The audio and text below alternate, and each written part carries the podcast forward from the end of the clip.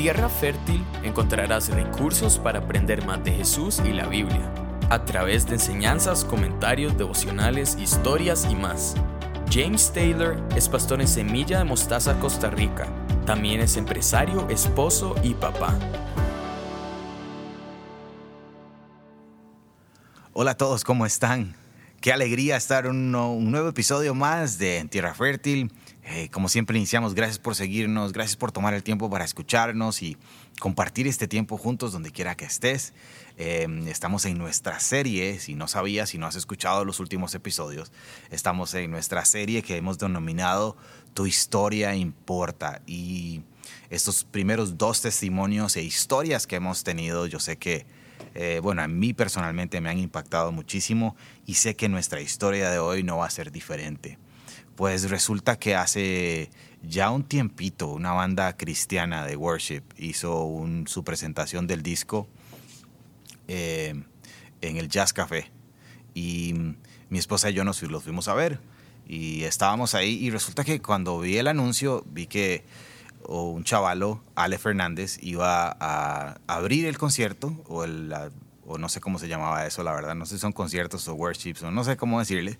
Y la cosa es que estábamos ahí y pues resulta que yo, desde cuando escuché el nombre, dije, pobrecito este mae, deben de, deben de bullearlo bastante por el nombre, ¿verdad? No sé si se va a echar unas rancheras o va a salir vestido de charro o qué. Pero em, Al empezó a tocar y yo volví a ver a mi esposa y dije, este, ¿qué es esto tan chiva? Es más, ni queríamos que la banda que iba a presentar el disco saliera porque queríamos continuar escuchando a Ale. Te saludé después. Y bueno, oh, Dios, en medio de muchas otras cosas que después fuimos a contar, eh, nos, en, los últimos, en el último año nos ha unido y hoy estoy muy feliz de presentar a Ale Fernández. Gracias por estar con nosotros, viejito. Es una alegría para Mile, para Dave y para mí que estés hoy aquí en Tierra Fértil. Bienvenido. Hola, hola, hola a todos. Bro, qué belleza, qué belleza, qué buen recuerdo. Y mm, gracias por invitarme, súper, súper privilegiado, honrado de estar aquí con ustedes, eh, como familia y, lo que están haciendo con el podcast, increíble. Así que para todos los que nos estén escuchando, eh, va, a estar, va a estar bien bonito. Qué chido, bro. Pues eh, nos encantaría iniciar conociendo unos, unos facts de Ale, contarnos un poco de, de quién, quién es Ale Fernández hijo de quién, esposo de quién, eh, morado. Sí, obviamente. Sí. Obviamente, sapricista. Para los que están escuchando de otros países, no sabrán qué es, qué es morado. Importante. Pero es con un equipo que se llama Saprisa, que es el mejor del país, el más grande. Y sí, bueno, soy de un lugar que se llama Lourdes, Montes de Oca. Ahí, ahí viví casi que 19 años de mi vida con mis papás.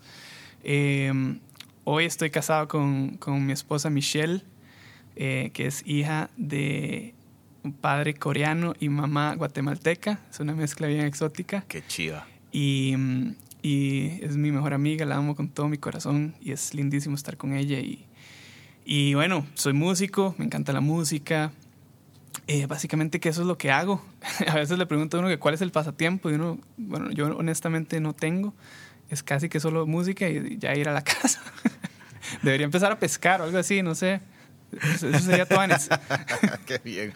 Bro, contanos, contanos un poco de tus raíces, porque acá sabemos que la música es súper importante, pero el deporte también estuvo por ahí. Eh, dice, dicen ahí, la, cuenta la leyenda que Celso Borges te banqueó todo el cole. Entonces, este, contanos un poco de tus raíces y, y, ese momento tal vez en donde sí, ese, ese ADN artístico que traes y que y, de la música y del arte y en qué momento empezás como a, decir, esto es, esto es lo mío. Sí. Bueno, hay una historia que, que, definitivamente resume eso que estás diciendo. Yo la pulsé, yo, yo intenté en el equipo de fútbol, mi tata es, mi papá es súper futbolista, jugaba con la libertad cuando estuvo en segunda división, uh. madre, intentó, audicionó, eh, ¿cómo se dice? hizo la prueba para jugar en Heredia eh, al final escogieron al compa y al no. Y le dijeron que estaba muy flaquillo. tenía, que, tenía, que, comer un toque más. Y, y entonces mi, mi, papá me iba a ver a las mejengas y casi que yo pasaba banqueado siempre.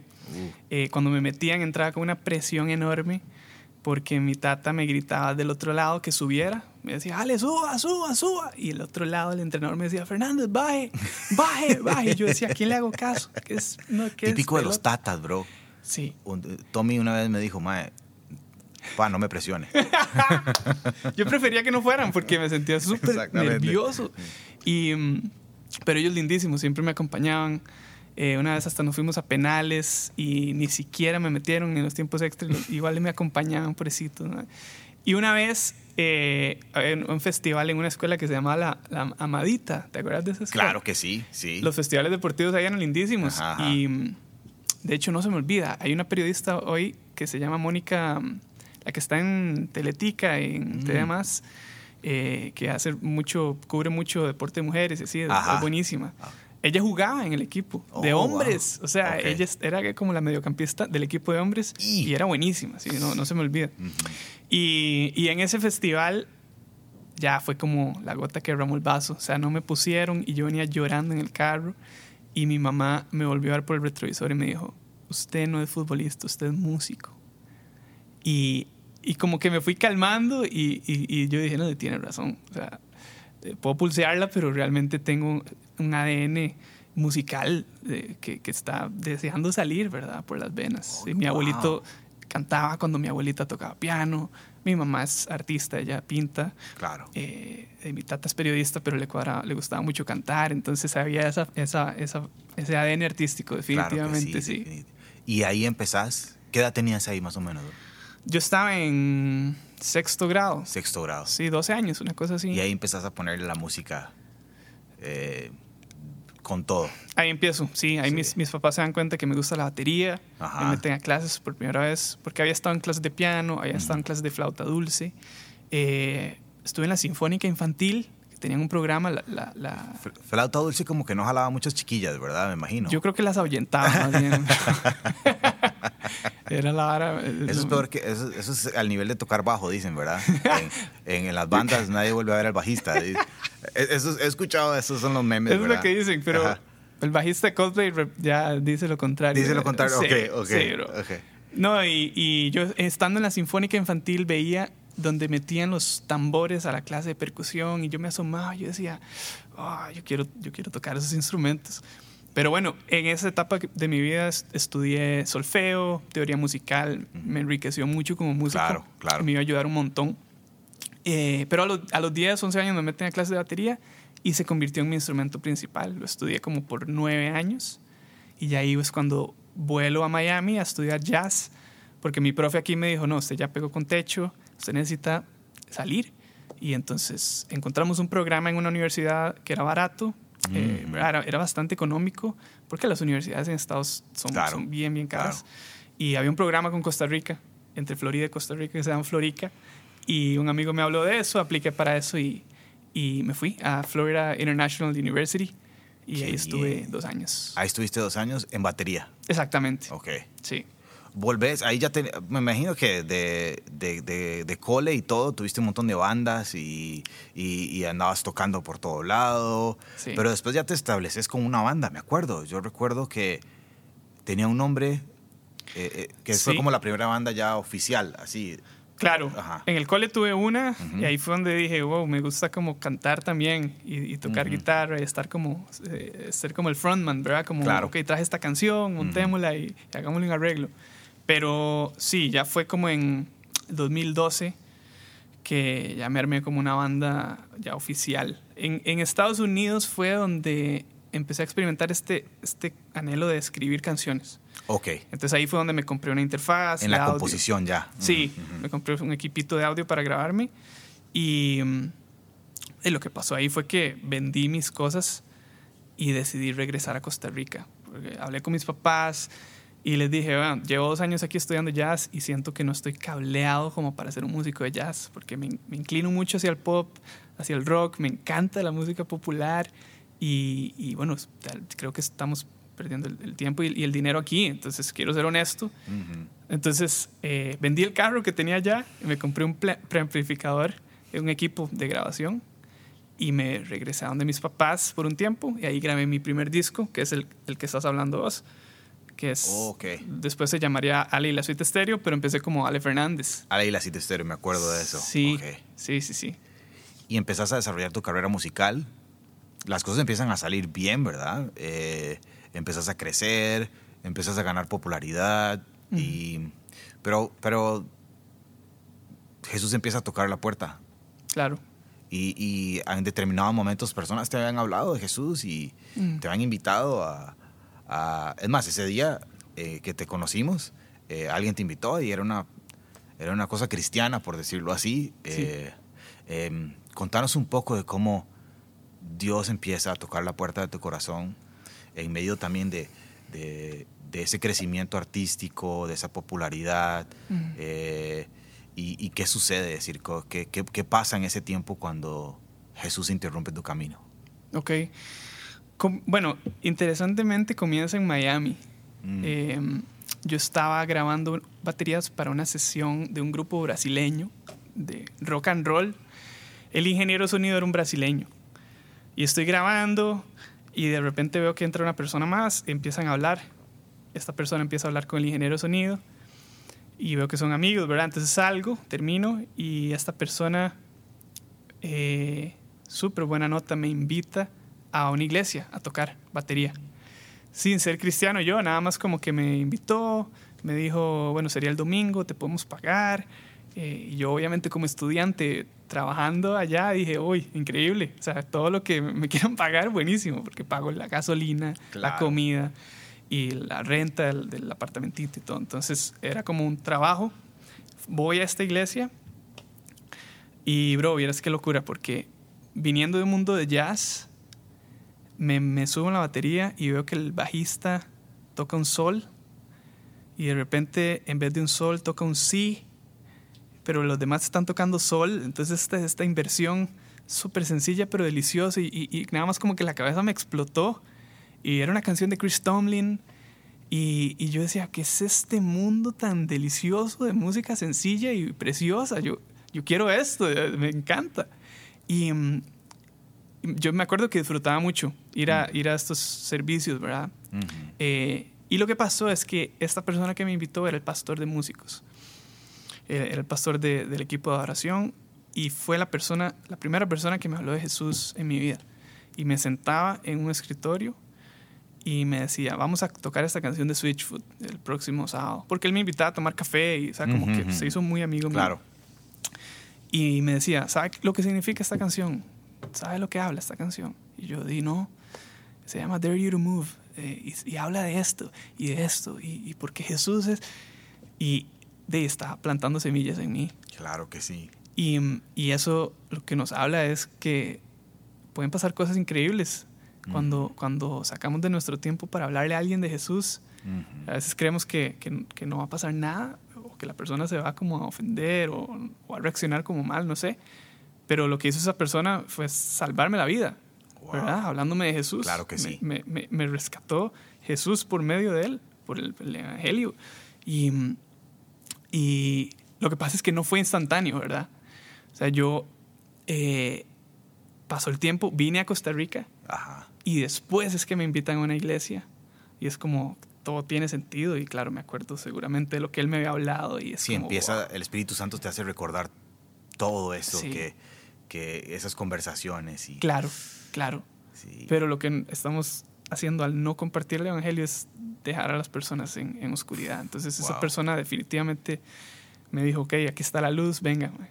Mm. Y, pero eh, para seguir con la historia, bueno, yo regreso a Costa Rica, como vos mencionabas, grabo este disco, se hizo muy popular. La canción, eh, bueno, varias canciones, pero una canción que fue número uno del año en una radio.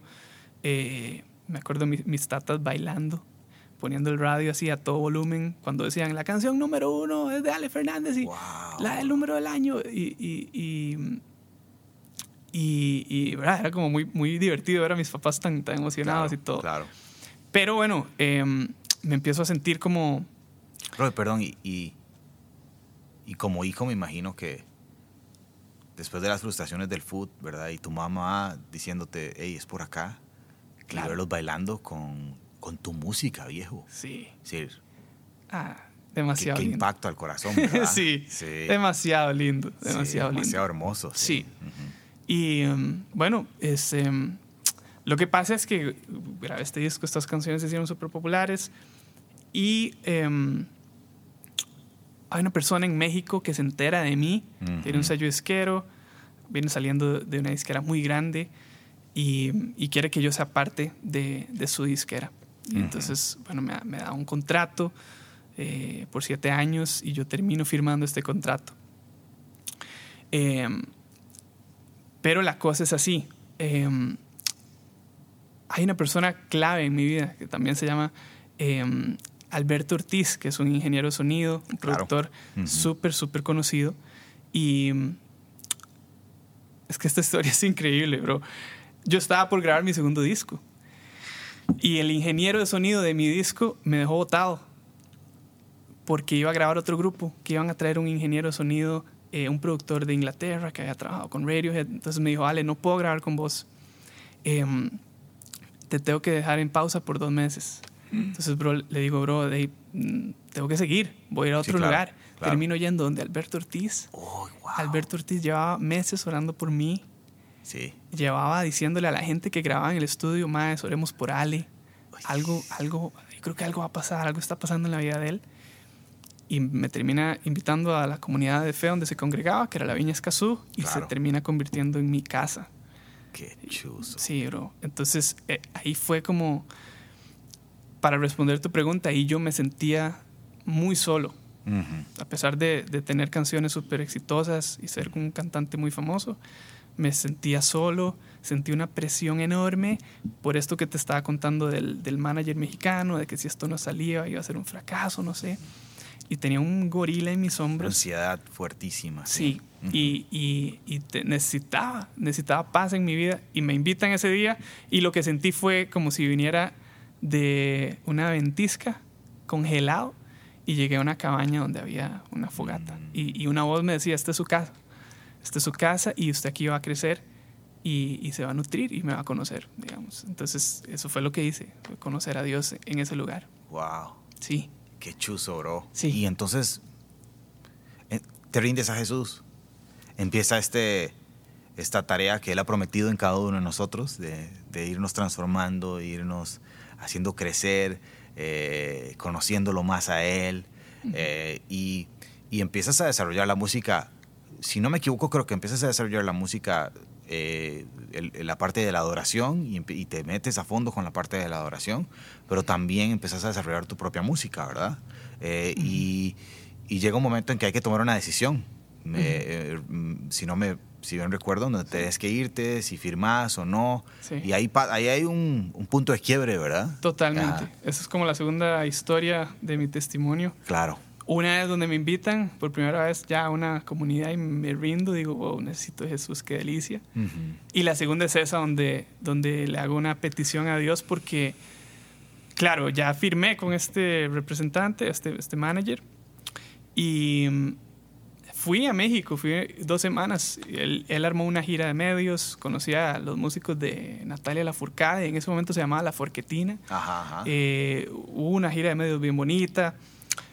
Regresamos a Costa Rica y él me dice, "Ah, tenés que volver, eh, tenés que volver a México cuatro meses. Habíamos ido dos semanas, pero ya tenía que ir cuatro meses, ¿verdad? Y empiezo a, bueno, sucedieron un par de cosas ahí como que yo dije, hoy no sé, no sé qué está, no sé si esto irá bien eh, en relación con él, ¿verdad? Ajá. Como la dinámica Claro. con respecto a las canciones.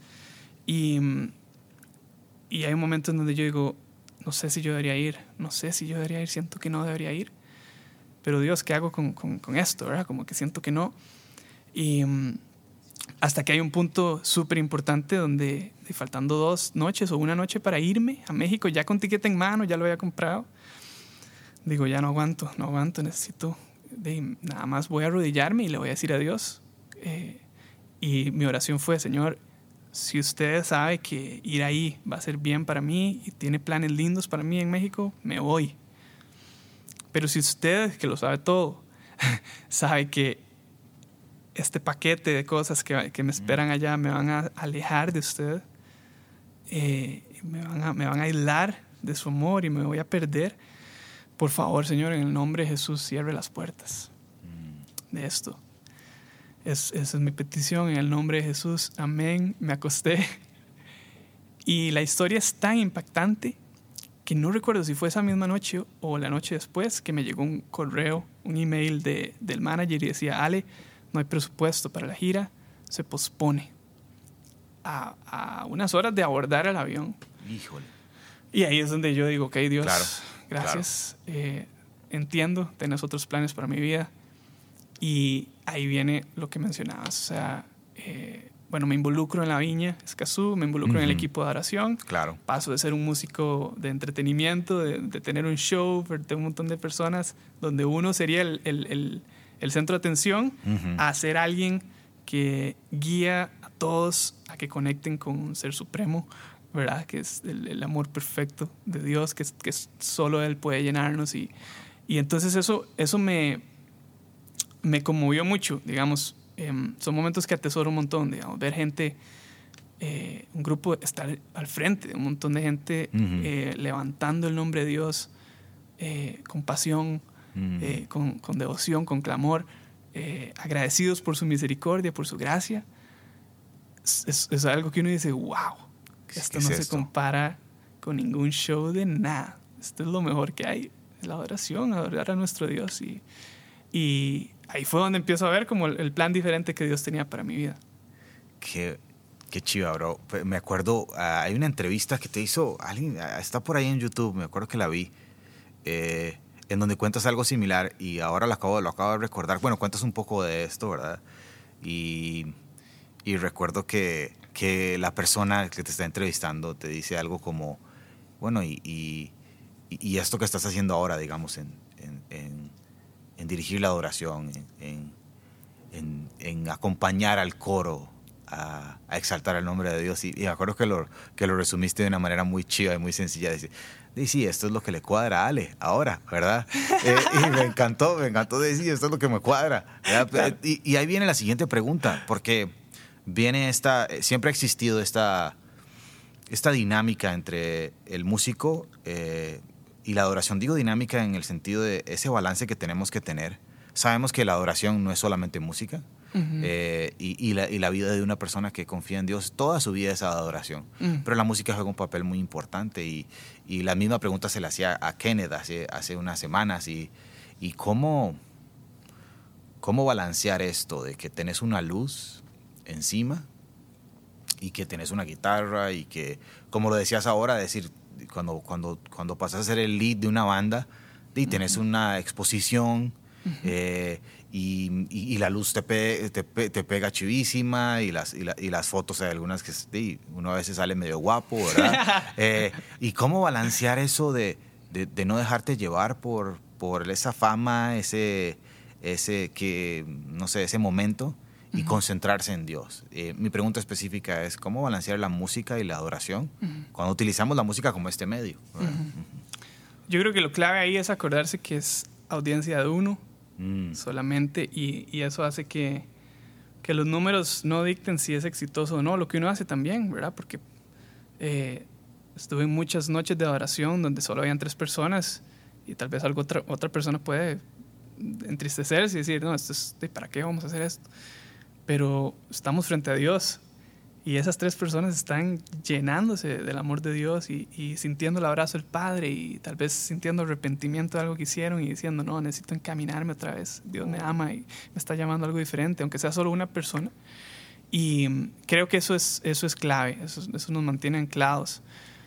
Bro, a mí me, invitaron a, abrir el show a Miley Cyrus en el mm. Estadio Nacional frente a 14 mil personas. Bro, yo, estaba ahí, bro. ¿En serio estabas ahí? Sí, bro, yo estaba ahí. Bro, qué locura. era por llevar a mi hija, ¿verdad? Claro, claro.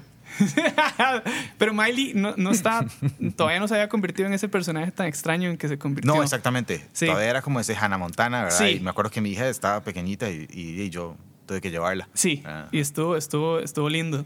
Y eh, bueno, ahí yo todavía era un artista secular y tenía mi banda y todo me invitaron.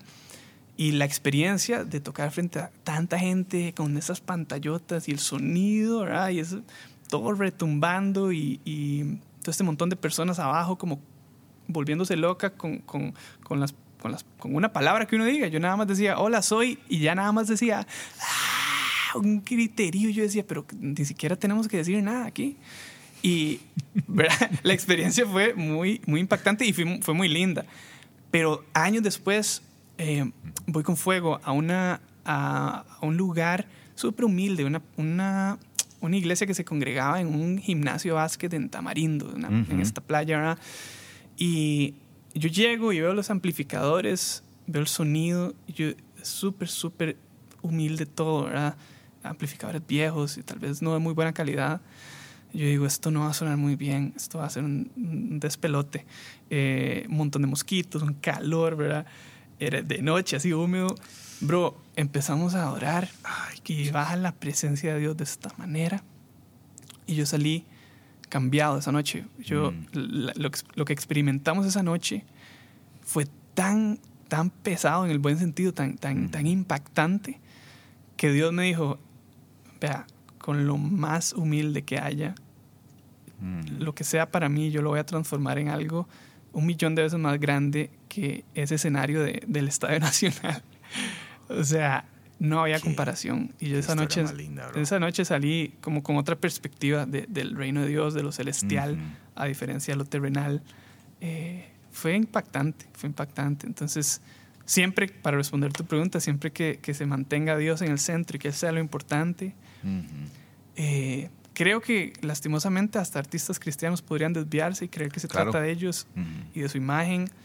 Eh, no, lo importante es recordar que es para Dios y, y estamos expandiendo las buenas noticias, el mensaje de salvación y eso nos mantiene Es lo más importante. Sí. Qué chiva. Sí, Eh, Qué, qué lindo, bro. Eh, hablando de esto del reino de Dios, hablando de, ha- hablemos de la iglesia un poco, eh, porque vos inmediatamente ingresaste a una familia de fe. La viña fue tu casa, fue tu casa de pan durante, Sí. durante mucho tiempo ahí.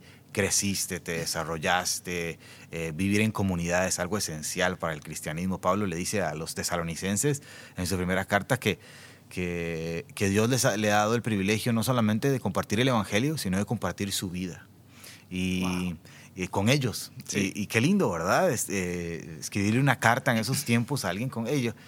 Esos son mis amigos, esas son mis, las personas con las cuales yo comparto mi vida. Y, y, y- y qué, qué, qué significa la iglesia para, para vos, mi bro?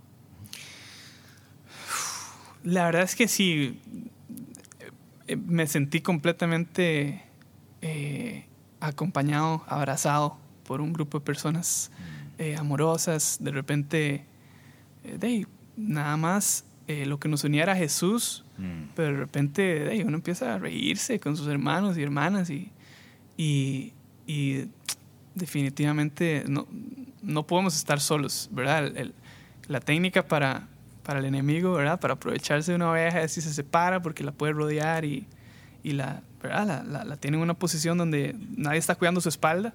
Así que no, no podemos ser e- ese, ese lobo solitario, o en este caso la oveja solitaria. La ¿verdad? oveja solitaria, sí. Sí, debería llamarse así una, una charla, bro. ¿Verdad de que fijo sí? Ya, de fijo ya existe, no creo que Sí, estemos no. inventando nada. No, y fijo, es bien relevante. Qué bueno. Sí, bro, la verdad es que, es que fue lindísimo eh, ah, involucrarme en este equipo de oración. Eh, venía de, de un lugar donde yo le decía a los músicos qué hacer siempre, en mi banda, digamos. Tenía una idea súper clara y como soy baterista, siempre la agarraba con el baterista. No, bro, eh, váyase al, al floor tom, váyase a la paila. No, no, aquí el break, no. Tiene que... eh, al guitarrista, haga este arpegio aquí. Llego a un lugar donde entiendo que todos estamos siendo guiados por el Espíritu Santo y a cada uno se nos dio algo súper especial y estamos unidos en un mismo diferencia. espíritu. Mm. Y nada más estoy como viendo a cada persona hacer su parte. Es como, qué delicia, bro, ¿qué es esta locura? Eh, Entonces fueron cambios muy, muy radicales en mi vida. Bueno, en la, en la, en la comunidad, de la- en la viña, conocí a, a- mi esposa. Ya nos conocíamos desde antes, pero ahí Claro. formalizamos nuestra, nuestra relación, nos hicimos novios, nos comprometimos. Llevamos un, un grupo que se llamaba Casi Casi, para los que ya se iban a casar o que querían. Ujú. Eh, nada, nos casamos eh, estando ahí. Fue súper, súper lindo. Ha sido, ha sido muy lindo, eh, la verdad, eh, eh, involucrarse en la iglesia y obviamente saber que es, es imperfecta, ¿verdad? Está- Así porque es. está compuesta de seres humanos, pero, Así es. pero, pero es, es precioso. Así es. Y que todos vamos caminando a- a- en lo mismo, ¿verdad? Que somos parte de, de la misma familia. Hay una sola iglesia. Sí, Es de- no- siempre me, me- quiero recordar eso. Siempre quiero recordar que, que, que Jesús vino a establecer una sola iglesia, ¿verdad? Y no, Sí. y no, no dijo, bueno, los de acá, los de acá, aunque, aunque sabemos, pero sabemos que los de semilla vamos a estar con Jesús en el cielo, ¿verdad? Otros tal vez estén con, el, con Juan y otros con Pablo y otros con Pedro, pero los de semilla vamos a estar con Jesús. no, es decir, todos vamos a estar ahí celebrando. Y qué, qué lindo hacer la misión de la iglesia, invitar a las personas, porque ah, me gusta que hablemos de la iglesia, porque puede ser que sí, hay, hay experiencias feas de iglesia y, y- y los seres humanos en las iglesias lastimamos y nos Sí. vamos a golpear y, y- somos humanos, cometemos errores y, se nos va a salir el ego y se nos va a salir ahí, como dicen los, decimos los panderetas, el viejo hombre, ¿verdad? Por ahí. y, pero qué lindo tener esa actitud de conciliación, de, de caminar juntos. Y sí que tal vez Dios te mueve hacia ciertas cosas en algún momento y cambias. Yo salí de una, igle- de una iglesia que amo muchísimo, toda la organización Vida Abundante, y ahora nos, nos tiene acá en Semilla. eh, y, y- y eso es lo lindo, pero yo veo atrás y veo Vida Abundante y, y amo esa organización. Claro. Eh, eh, y así sé como... Y estoy seguro que así amas a Viña. Y, Totalmente. Y, Rodri no escucha podcast, pero lo amamos este, también. Y es una persona que nos ha influenciado montones, montones, montones. Sí, Bro, Ro- Rodri, me acuerdo, bro, cuando terminé el, el contrato, bueno, no, no, no sé si, no he contado, ¿verdad? Todavía, o sí. Sí, bueno, sí, vos lo... Ay, no, no, no, sé. te- no terminé la historia, pero Sí, lo, lo cancelaste. sí, claro, Ajá. ¿verdad? Sí, sí. Dios cierra esas puertas, hablo con el manager, Ujú. le digo, bueno, estoy yendo a un lugar de una, una comunidad donde estoy aprendiendo de Dios. Dice, le lavaron el coco. Ah, seguramente. Sí, sí, sí. Y ya no El cerebro, perdón, para los que no están escuchando el cerebro. Sí, sí. ya no Soy demasiado tico hablando, mae. Le dije, "Eh, ya no quiero ir a México, estoy, estoy tranquilo aquí en Costa Rica, estoy nutriéndome espiritualmente.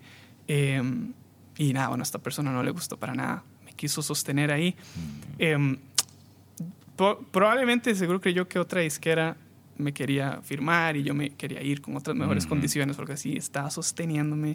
Yo me pegué mis lloradas, me, me arrodillaba en mi casa, ya vivía solo en Moravia y, y me arrodillaba llorando y decía, Dios, ¿en qué me metí? ¿Qué es esto? No puedo salir de este contrato. Oh, wow. Nada, llega un momento clave en donde, bueno, hablo con él y le digo, bueno, est- estoy dispuesto a pagarte lo que has invertido en mí. Él me dice este monto. Era un monto alto, pero lo tenía en mis ahorros. Había hecho una gira por, por, por colegios pagado por una, uni- una universidad aquí. Y ese monto lo tenía ahí en, en mi cuenta de ahorros. ¿Qué? Y era alto, bro, pero, pero había sufrido tanto que no es nada. Esto no es nada. Y Ahí hay un factor importante. Porque muchas veces decimos, bueno, es que Ale renunció a ciertas cosas para seguir a Jesús, ¿verdad? Pero ahora te estás diciendo, "Ey, no solamente renunció, sino que pagaste. Yo pagué, bro. Yo pagué para salir de ahí. pagaste para servir a Jesús. Sí, por lo que muchos Sí. morirían, lamentablemente, ¿verdad? Exacto. Por perseguir fama y Exacto. estar en todo lado. Yo dije, no, esto no es para mí. Eh, Dios me diseñó para otra cosa. Y, y le pagué eso. Le dije a mi mamá que me acompañara a Western Union. Mandamos la plata. Eran, bueno, era mucha plata. Claro, en cualquier claro. momento alguien pudo entrar con una pistola, no había guarda, no había nada. Yo no entiendo cómo Wow. la, la seguridad de ese lugar debería mejorar. O no sé si es que andaba almorzando, pero bueno, me pareció curioso que no hubiera nadie. El Y- guachi, el guachi andaba por ahí este, Bro, echándose un yodo. estaba en TikTok ahí seguro. Y, y bueno, ya. Entonces me mandan la carta de anulación de contrato, se acaba eso. Eh, hay una historia muy curiosa. Yo andaba tocando con, con Debbie Noah en Miami en esos días.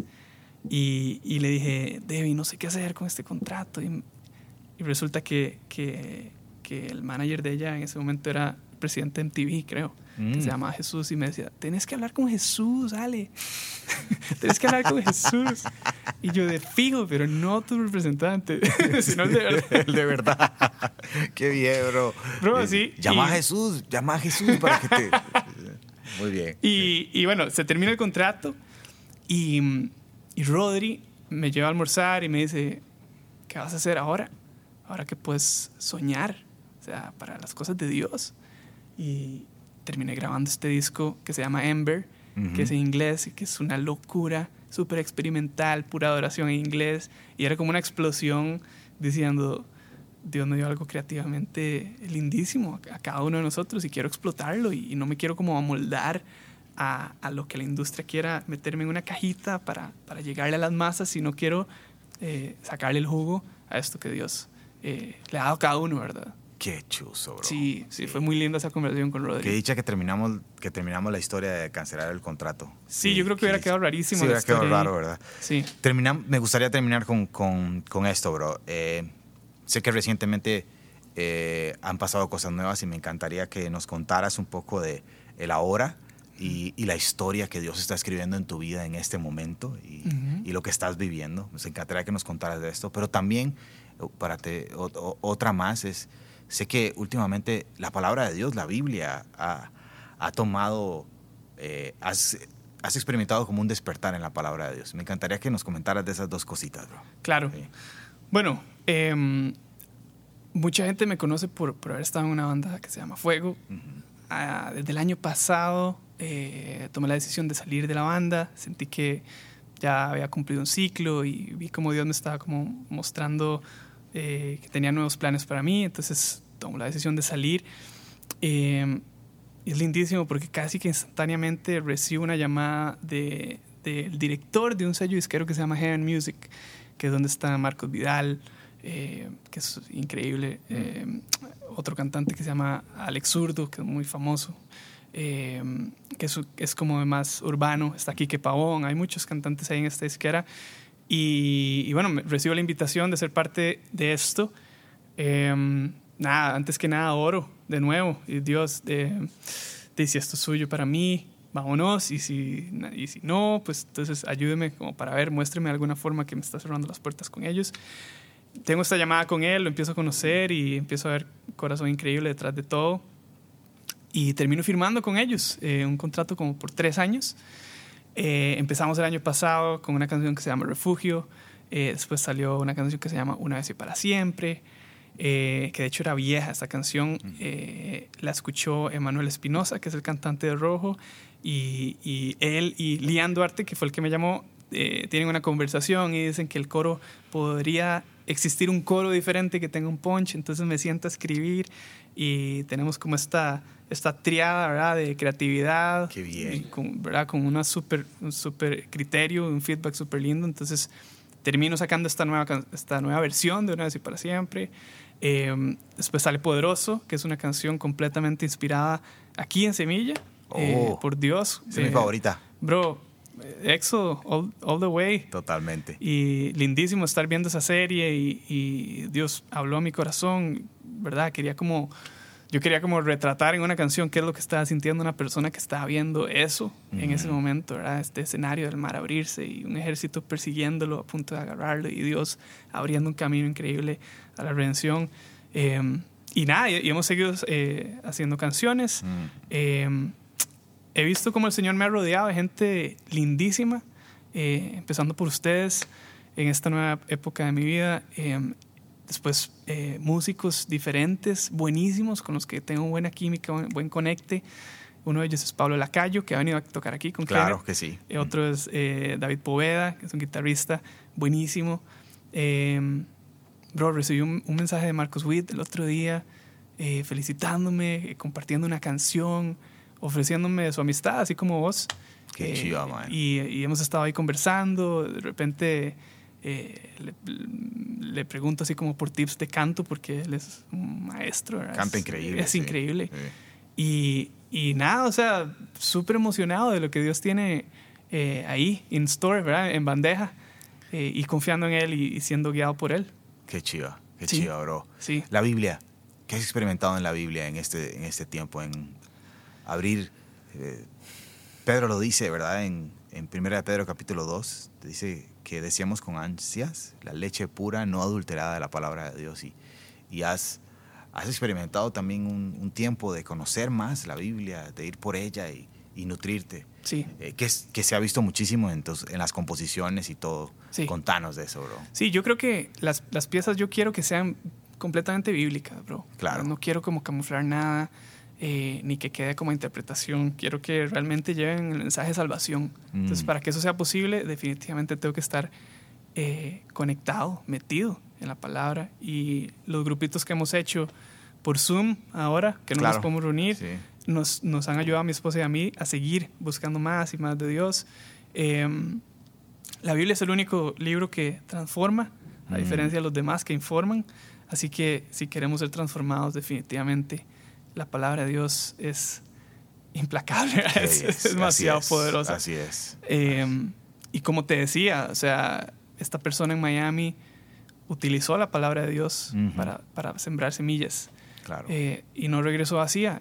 así Entonces, es. Eso es lo que no vuelve puede, vacía. Eso No es lo que vuelve puede vacía. pasar eh, si hacemos lo mismo con, Mm. con las personas que nos rodean que todavía no conocen a, a Jesús.